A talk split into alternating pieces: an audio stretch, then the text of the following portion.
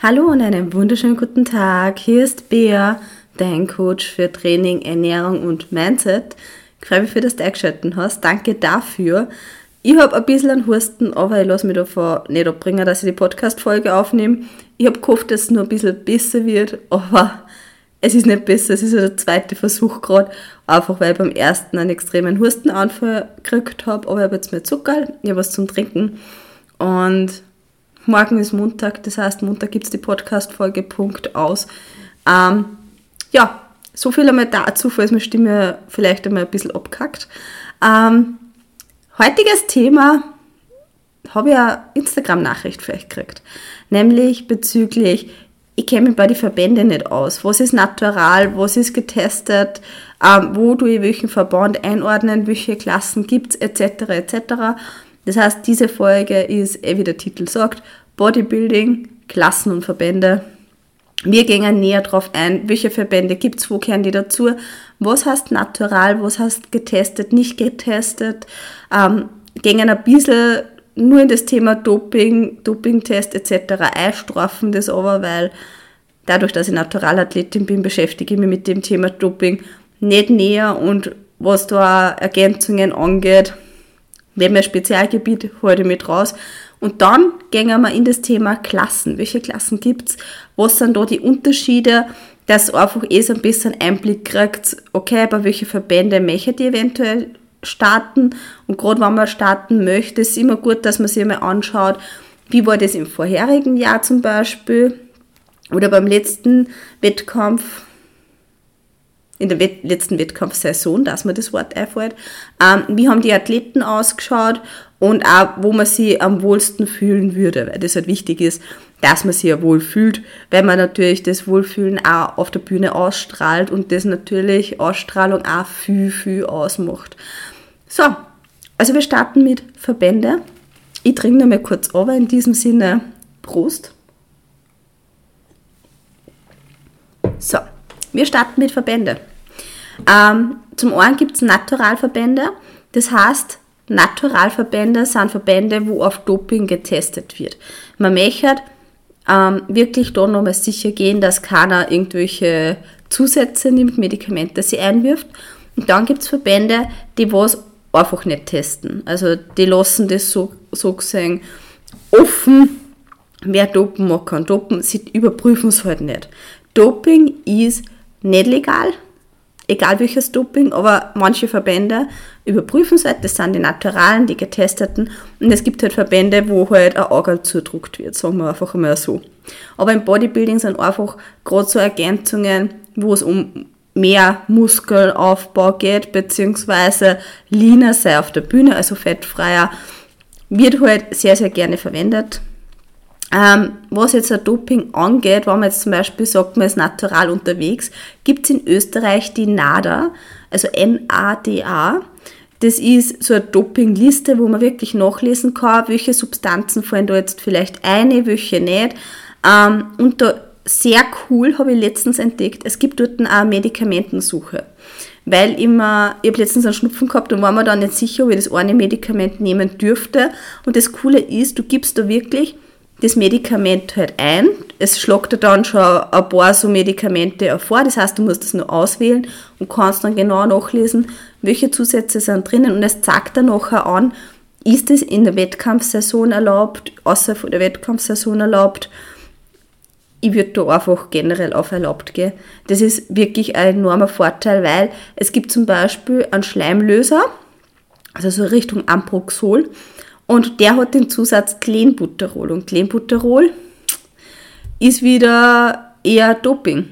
Und habe ich schon mal verschrieben gekriegt vom Arzt so in die Richtung, aber ganz ehrlich, Clenbuterol, da habe ich dann gewusst, ja, das wird eher doch nicht. Ähm, heißt jetzt, wenn du zum Beispiel auf Dauermedikation eingestellt bist, was auch ein interessantes Thema ist, wo ich aus persönlicher Erfahrung rede. Ich habe eine Schilddrüsenunterfunktion zum Beispiel und nehme jetzt seit 20 Jahren alte Rocks. Also ich habe da dieselbe Dosierung und so weiter. Da ist sicher von Vorteil, wenn du eine Bestätigung von deinem Hausarzt holst. Das heißt, Dauermedikation, wenn es wirklich verschrieben ist, weil du eine Erkrankung hast, ist natürlich erlaubt, aber du brauchst halt eine Bestätigung vom Arzt, dass du da eben, also seit wann du die Krankheit hast, seit wann du das Medikament nimmst, welche Dauer, also welche Dosierung und so weiter. Also von dem her kannst du da nochmal auf sicher gehen. Bei Doping, wie wird das dann überprüft? Geht es um Urintest, Bluttest oder Polygraphentest. Der Polygraphentest ist jetzt nichts anderes als wie ein Lügendetektortest. Der wird meistens auf Englisch durchgeführt und du kannst dann auch sagen, du magst da gerne einen Übersetzer dabei haben. Also, wenn du jetzt zum Beispiel auch beim naturalen Wettkampf teilnimmst und du nachher auch gewinnst, kann es sein, dass du da eben zum Dopingtest gehen musst. Es kann aber sein, dass außerhalb von der Saison auf einmal wer vor deiner Türe steht und sagt, hey, Blutabnahme, Dopingtest, jetzt. Ähm, das heißt, geh da wirklich auf Nummer sicher.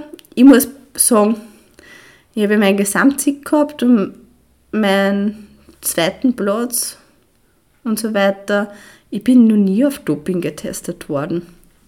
Also ich hätte jetzt bei, WM, bei der WMBF gehabt, also die sind sowieso immer für Polygraphentest, aber ja, da habe ich halt meinen Autounfall gehabt. Ne?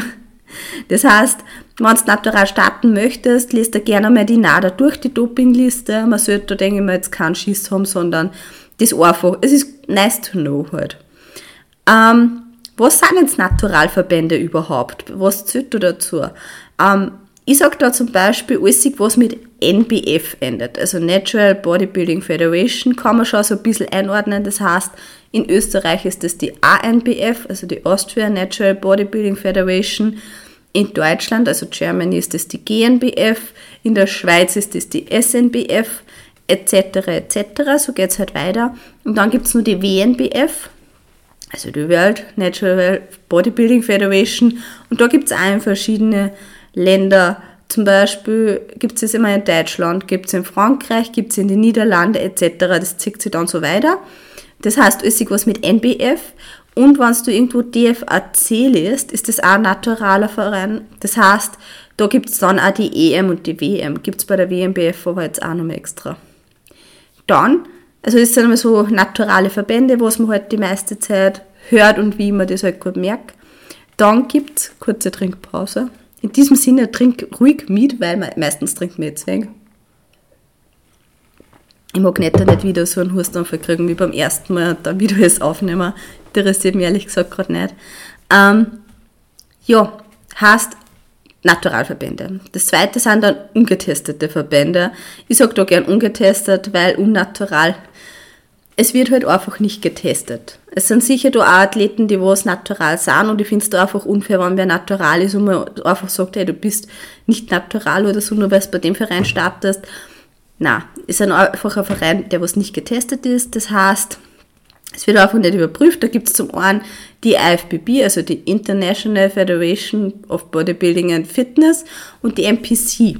Was da auch gut zu wissen ist, ist, IFBB und NPC waren früher mal gemeinsam, sind dann aber gesplittet worden. Das heißt, NPC in die Richtung gibt es eben dann auch im Mr. Olympia und der Mr. Olympia ist so die WM, wo halt die Hechsten der Hechsten antreten vor der NPC her. Das heißt, IFBB gibt es dann auch EM und eine WM, aber wie gesagt, die sind irgendwann einmal abgesplittet so ein bisschen. Und es gibt dann wahrscheinlich noch viel, viele andere Verbände und so weiter. Aber IFBB, NPC, ungetestet, ANBF, GmbF, SNBF, WMBF, EVO, genau, EVO ist auch nur ein naturaler Verband. Ähm, das sind halt so die Verbände, die was man am ehesten kennen sollte und die was auch Österreich, Deutschland in der Umgebung sind. Ähm, genau. Dann Kriterien, genau. Unterschiede, was dann da noch so gibt bei den Verbänden, ist Kriterien, was Bikini und Schuhe angeht. Es gibt zum Beispiel, da muss man bei den Schuhen aufpassen, mit Plateau oder ohne Plateau, wie viel Plateau ist erlaubt, wie sollte der Bikini ausschauen. Da gibt es bezüglich ähm, MPC und IFBB, glaube ich, auch nochmal Unterschiede wie zum Beispiel die Konnektoren beim Höschen, dürfen bei der MPC in Strasssteinen sein. Bei der IFBB ist das jetzt so ein einheitlicher Stoff und genau, MPC ist ja eher mit Plateau und IFBB ist halt so ohne Plateau. Also das sind schon ziemlich streng. Es ist ja gut, dass man ja da einfach, es gibt auf jeder Website vor einem Wettkampf, es ist einfach gut, dass man mal aufschaut, ähm, so eine Seiten mit Kriterien, wo man wirklich nachschauen kann, Bikini, Schuhe etc. etc. Es ist wirklich sehr, sehr gut angeschrieben und sonst muss man einfach einmal eine E-Mail hinschicken und die erklären das dann auch nochmal sehr gut. Also so viel mal zu Verbände Bikini, Schuhe ist halt auch nochmal gut, dass man es weiß, dass Bikini-Schuhe von Verband zu Verband unterschiedlich ist. Die Klassen. Und das ist, glaube ich, das, was euch auch nochmal vielleicht ein Stück näher interessiert, denke ich mal. Es gibt, und da gehe ich jetzt nur auf die Klassen bei den Frauen ein, weil ich als Coach jetzt auch auf Frauen spezialisiert bin. Das heißt, Klassen gibt es einmal die kleinste Klasse und man sagt halt die kleinste Klasse, weil sie die Klassen untereinander in der Muskulatur unterscheiden. Und Bikini ist so die Klasse, wo du nur am wenigsten Muskulatur eigentlich brauchst, also am schmälsten bist. Bikini ist halt wirklich das, wo man sagt, okay, wenn du jetzt so zum ersten Mal startest und vielleicht da noch nicht extrem viel Muskelmasse hast, weil die halt auch erst mit der Zeit kommt, dann kannst du mal Bikini starten. Bikini kommt jetzt auch auf den Verband drauf an, wie lean das du bist. Das heißt, bei den naturalen Verbänden ist man da jetzt nicht so lean. Da ist das eher noch so kein Kriterium, dass du zu lean bist. Also lean ist einfach fettfrei. Ähm, NPC hingegen und bei den ungetesteten Verbänden kannst du bei der Bikini-Klasse echt viel Muskelmasse haben und ziemlich lean und Aussatz her. Also kommt halt immer drauf an. Am besten ist halt da wirklich, dass man weiß, wie lean, wie viel Muskelmasse, dass man sich halt wirklich anschaut, wie sind, wie haben die ausgeschaut, die was im Vorjahr gestartet sind bei dem Verein und dann einfach untereinander auch vergleicht und schaut, wo steht man halt auch selber und wo würde man auch konkurrenzfähig sein, weil man will natürlich auch gewinnen. Und wenn du jetzt eher Trainingsanfänger bist, sagst, okay, du startest und magst dann gleich zur Physik, Physikklasse gehen, mm, ist halt, ja, schau eine Nummer nur mal. Gehen wir nochmal die Klassen nacheinander durch in Ruhe und es gibt halt die Bikini-Klasse, die Wellness-Klasse, Figur oder auch Fitbody genannt und die Physikklasse. Das sind so die hauptsächlichen ähm, Klassen, die was wirklich bei alle Verbände ergibt. Außer Wellness, das ist gerade so ähm, ähm, durchsetzen ein bisschen. Heißt, was sind da jetzt wirklich auch die Unterschiede, beziehungsweise was zeichnet auch die Klassen untereinander aus? Bikini, wie gesagt, ist eher so, dass man sagt, okay, da hat man nur am ersten ein bisschen Fett oben, beziehungsweise ist halt eher ein bisschen schmäler hat auch vom Posing her eher das Elegante. Also die Klassen unterscheiden sich untereinander wirklich in der Muskulatur, also Muskelmasse, Muskelverteilung, in dem wie lean das sie sind, also wie fettfrei das runtergängen, Posing, vor allem Posing ist halt so ein großer Punkt und Bikini, da gibt es auch unterschiedliche. Das heißt, beim Bikini ähm, ist es so, dass der Bikini hinten ganz normal zugeht. Also die Klasse, glaube ich, kennt man am ersten bei den Frauen. Dann geht es Richtung Wellness. Das heißt, Wellness hat einen selben Bikini, der was auch vorne gerade geschlossen ist. Ähm, bei Wellness ist halt wirklich der Unterschied zu Bikini, dass nur mehr, nur mehr Masse ist. Vor allem ist es sehr beindominant. Das heißt, man hat da einfach Glutes und man hat einfach Haxen. Ähm, das zeichnet Wellness vor allem aus. Dann geht es weiter zu Figur bzw. zu Fit Body, das ist also meine Klasse persönlich.